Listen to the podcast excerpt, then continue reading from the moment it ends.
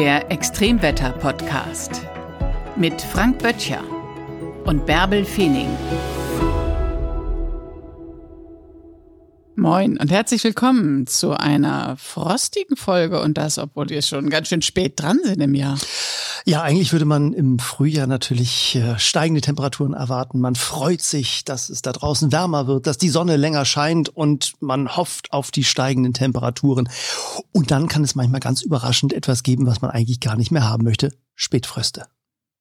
Wann kommen die? Da gibt es bestimmt auch eine Regelmäßigkeit. Oder? Ja, es gibt eine Regelmäßigkeit. Sie kommen vor allen Dingen bei Hochdruckgebieten, nachdem es nochmal Kaltluft geschafft hat, aus Skandinavien zu uns hereinzuströmen. Wir haben ja im Jahr, vor allem auch im Frühjahr, es geht ja das ganze Jahr durch, immer diesen Wechsel zwischen wärmeren und kälteren Luftmassen. Zieht ein Tiefdruckgebiet durch, folgt einer Kaltfront eben häufig die kältere Luft. Das passiert auch im Frühjahr regelmäßig. Und dann kommt manchmal schon das nächste Tiefdruckgebiet wieder mit Warmluft und dann geht es gleich wieder rauf mit den Temperaturen. Manchmal folgt einem Tiefdruckgebiet und einer solchen Kaltfront mit Kaltluft aus Skandinavien dann allerdings ein Hochdruckgebiet. Und das ist erst einmal eigentlich für viele eine gute Nachricht, weil damit verbunden ist, dass es dann im Frühjahr häufig sonniger wird. Es wird dann auch wärmer, aber zunächst einmal wird es manchmal deutlich kälter. Vor allen Dingen, wenn so ein Tiefausläufer am Abend durchgezogen ist, dann kommt das Hochdruckgebiet in der Nacht. Der Wind lässt nach, der Himmel klart auf und in dieser kalten Luftmasse gehen die Temperaturen plötzlich zurück. Und die können dann tatsächlich nochmal richtig frostig werden. Es gab eine Nacht beispielsweise, der 5. Mai 2011, 11. hat es fast in ganz Deutschland Nachtfrost gegeben, um minus drei Grad. Im Mai? Im Mai. Äh, morgens überall raureif natürlich auf den, auf den Wiesen und Feldern. Das Hochdruckgebiet lag an dem Tag dann über Ostdeutschland und über Polen. Und die Warmluft mit dem nächsten Tiefdruckgebiet, die war über Frankreich, das Tiefdruckgebiet über dem Atlantik, das also dann die Warmluft für die Folgetage gebracht hat. Aber es war eben erstmal ein Morgen, dieser 5. Mai, der wirklich fast überall Frost brachte. Und äh, das ist natürlich gerade für die Vegetation und für die Obstblüten nicht ganz unproblematisch. Ja, gerade für die vielen, vielen Obstbäume im alten Land, für die Kirschbäume und die Apfelbäume, die ja im April schon in voller Blütenpracht stehen. Ja, und äh, die können einfrieren bei diesen Temperaturen. Und das ist natürlich eine große Einbuße, die man im Zweifel hat, weil die Ernte deutlich schlechter ausfällt. Und die Landwirte dort, die Obstbauern, die können sich dagegen schützen. Das machen die auch, indem dann diese Pflanzen, diese Blüten beregnet werden mit Wasser. Und das ist nun ziemlich überraschend, weil man sagt, ja, wieso machen die denn da jetzt Wasser drauf, wenn es da draußen total kalt ist? Naja, es passiert genau das, was man vermutet bei diesen Temperaturen. Aus dem Wasser wird Eis. Man hat also dann überall Eis auf und um die Blüten herum. Es sieht faszinierend aus, nicht? Die Blüten sind eingefroren und wenn dann die Sonne am nächsten Morgen scheint, kann man wunderbar fotografieren. Es glitzert fantastisch. Man hat aber trotzdem natürlich das Gefühl, ja, das ist ja völlig absurd. Jetzt sind die ja auch noch im Eis eingepackt. Jetzt erfrieren die doch erst recht. Aber sie sind im Eis geschützt, oder? Aber genau, sie sind im Eis geschützt. In dem Moment, wo das Wasser gefriert, wird Wärme freigesetzt. Und dieser Prozess bedeutet, dass die Temperatur eben bei knapp unter 0 Grad gehalten wird. Also es gibt eben nicht die richtigen Tiefenfröste. Minus 5, minus 7 Grad werden dann nicht mehr erreicht.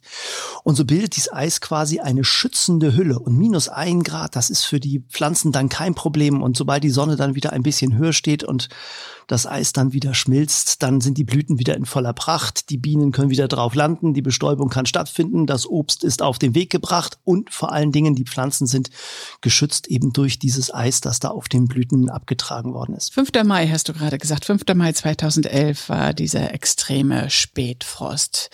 Das ähm, hat alles mit den Eisheiligen dann ein Ende Mitte Mai, nicht? Oder? Ja, das würde man vermuten. Tatsächlich ist es so, dass diese Eisheiligen natürlich zum Ausdruck bringen, dass es auch spät im Jahr, also tatsächlich im Frühjahr nochmal diese Frostperioden geben kann.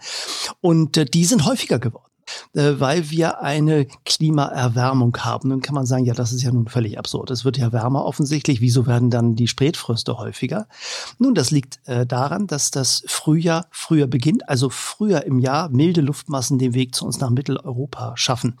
Und da, wo es dann im April früher eben dieses klassische Aprilwetter gegeben hat, ja manchmal bis in den Mai hinein, wo also dieser schnelle Wechsel warm und kalt vonstatten gegangen sind, sind die Bewegungen in der Atmosphäre doch ein bisschen träger geworden. Und es können sich eben Hochdruckgebiete im Mai über Mitteleuropa ausbreiten, auch für längere Zeit. Und gerade diese Hochdruckgebiete in klaren Nächten und gerade in dieser Jahreszeit sind die Nächte dann häufig klar. Während sie im November bei Hochdruckgebieten dann häufig Nebel und Hochnebel bilden, wird es ja tendenziell im Frühling wärmer. Die Atmosphäre kann mehr Feuchtigkeit aufnehmen. Sie ist deshalb auch eher trockener. Die Luft, die dann zu uns kommt, die Kaltluft, trocknet aus, aber sie wird nachts eben noch sehr, sehr kalt und dadurch kann es dann eben vermehrt zu Frösten kommen. Und das ist übrigens kein Phänomen, das nur im Mai ist, also nicht nur bei den Eisheiligen, sondern tatsächlich sogar im Juni und auch im Juli gibt es ab und zu noch Nächte, in denen es Bodenfröste und geringe Luftfröste geben kann. Das ganze Jahr durch in Süddeutschland in Lagen oberhalb von 500 Metern passiert das immer wieder mal. Also es ist tatsächlich im Flachland natürlich so, dass dann im in den Sommermonaten Bodenfröste nur noch ganz, ganz selten auftreten, in der Regel auch gar nicht mehr. Aber äh, in Süddeutschland, in den äh, Hügellagen, auch in den Mittelgebirgslagen, äh, gibt es diese Spätfröste eigentlich so, dass man sie dann irgendwann ab August schon wieder als Frühfröste bezeichnen könnte für den nächstfolgenden Winter. Also, also Dauerfröste ja, andauernd, ja, ja. Genau, also ganz ausschließen kann man diese, diese Temperaturen natürlich äh, nie im Hochsommer, im Flachland schon, aber, aber äh, gerade im Frühjahr, äh, das sind dann im Hochsommer natürlich auch höchstens mal so minus ein Grad, minus 0,5, da geht's dann mal so nah an die Null-Grad-Grenze heran in den Mittelgebirgslagen. Aber äh, in normalen Nächten ist es natürlich dann äh, überhaupt nicht mehr so kalt. Aber äh, besonders empfindlich sind eben die Pflanzen in dieser Blütephase, gerade im Frühjahr. Und da kann es tatsächlich äh, auftreten. Und im Klimawandel sehen wir eben auch, äh, tritt dieses Phänomen tatsächlich vermehrt auf. Ja, für die Natur ist es schon eine Katastrophe, wenn es nachts friert. Ne? Kann man denn diese Spätfröste, Frühfröste, Bodenfröste vorhersagen, sodass die Bauern ihre Pflanzen schützen können? Ja, das können wir. Wir haben in den Wettervorhersagenmodellen können wir sehr gut diese Nachttemperaturen abschätzen. Äh, das liegt auch daran, weil diese Nächte in der Regel ziemlich gut nach Modelllage ablaufen. Also man hat nicht mehr das Risiko, dass es Unsicherheiten gibt durch die Bildung einer Hochnebeldecke, die dann plötzlich den Temperaturverlauf nochmal verändert. Hochnebel ist weiterhin in den Wettervorhersagemodellen ein schwieriges Unterfangen. Es gibt natürlich immer noch die Unsicherheit der Nebelbildung. Also wir wissen, dass es Modelle gibt, gerade das polnische Modell ist sehr gut, was die, was die Vorhersage von äh, Nebel angeht. Auch das norwegische Wettervorhersagemodell ist sehr gut bei der Nebelvorhersage. Da guckt man natürlich als Landwirt dann und als Obstbauer natürlich schon drauf, äh, wie sieht die Wetterlage da aus. Ähm, aber äh, ja, die Vorhersagen sind wirklich gut, so dass man dann also auch schon damit rechnen kann, dass das, was die Modelle sagen, für die Nacht auch mit plus minus ein Grad eintritt.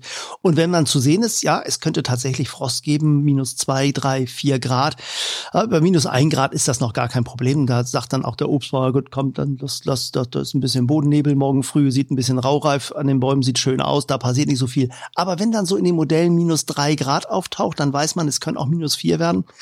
Punktuell in so ein paar Muldenlagen, dann ist auch mal eine minus fünf dabei. Also das gibt dann schon diese Variabilität, äh, lokale Effekte.